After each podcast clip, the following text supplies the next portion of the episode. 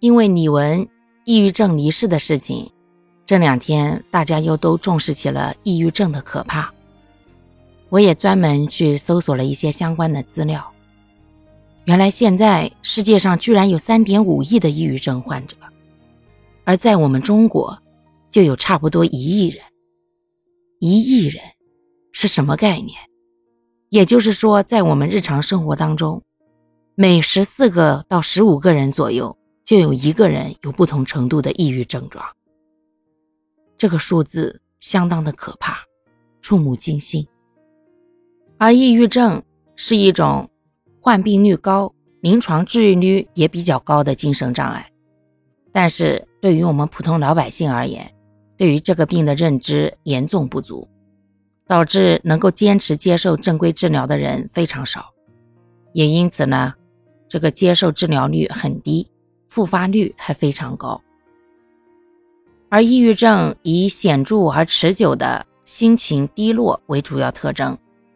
部分患者严重了以后呢，会存在自残、自杀的行为，并且有可能有妄想、幻觉等精神病的一些特征。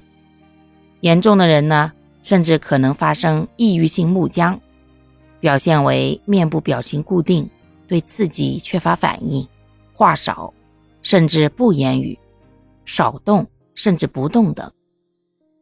而抑郁症发作时，一般的表现就是情绪低落、兴趣减退、精力缺乏。目前虽然并没有说确切的引发抑郁症的病因，但是呢，大家都知道，这个抑郁症啊，跟人的情绪非常的相关，往往都是长期生活在心情压抑的环境当中，抑郁症的概率非常的大。应激性的生活事件呀，悲观的人格特质，包括有其他的精神疾病史和严重的慢性疾病、滥用药物和酗酒等，都有着密切相关。那我们作为普通人呢，这些太过于专业的呢，咱们也理解不了。咱们首先呀，要保持住自己的心情舒畅，先从情绪这一块让自己。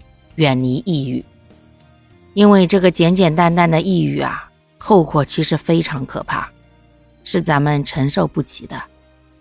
也希望各位呢都能够关注到身边一些朋友，如果发现他们的情绪不太好，大家都能够适当的给予关心和帮助。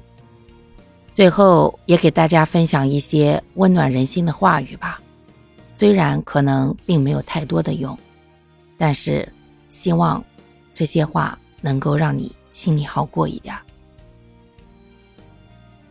当你觉得沮丧的时候，请摸摸你的肚脐眼，那是你的妈妈曾经和你相连的地方。她怀胎十月，闯过了鬼门关，才生下了你。你怎么就觉得人间不值得了呢？别低头，你也曾被爸爸高高的举过头顶。也别卑微，你是妈妈拼命想要生下来的宝贝。不要自暴自弃，你的身上有几十万亿个细胞在为你而活。我想告诉所有的人，不要否定自己，你就是最棒的。放下了就轻松了。去酒吧里看看吧，在金钱的面前，颜值算什么？去宾馆看看吧，在金钱面前，贞操算什么？再去工地看看，在生活的面前，尊严算什么？到医院去看看，在健康的面前，金钱算什么？最后，如果有条件，去殡仪馆看看，在生命面前，那些破事儿算什么？请记住这段话：挣钱只是游戏，活着才算胜利。快乐是真谛，健康是目的。希望我们所有的人都能好好的活着。未经他人苦，莫劝他人善。其实没有人可以做到感同身受。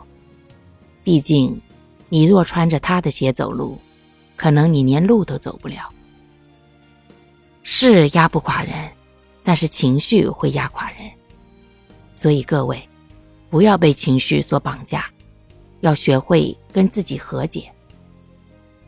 当我们学会和自己和解的时候，就会咽下所有的脾气，磨平一生的棱角，笑着面对曾经那些讨厌的人和事，变成了一个不动声色的人。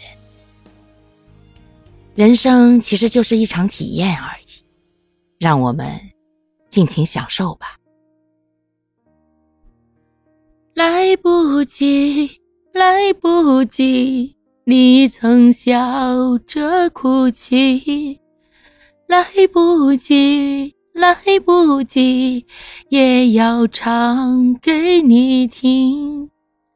春日雨下蝉鸣，明天是个好天气。秋风起，雪花轻，海底看不见四季。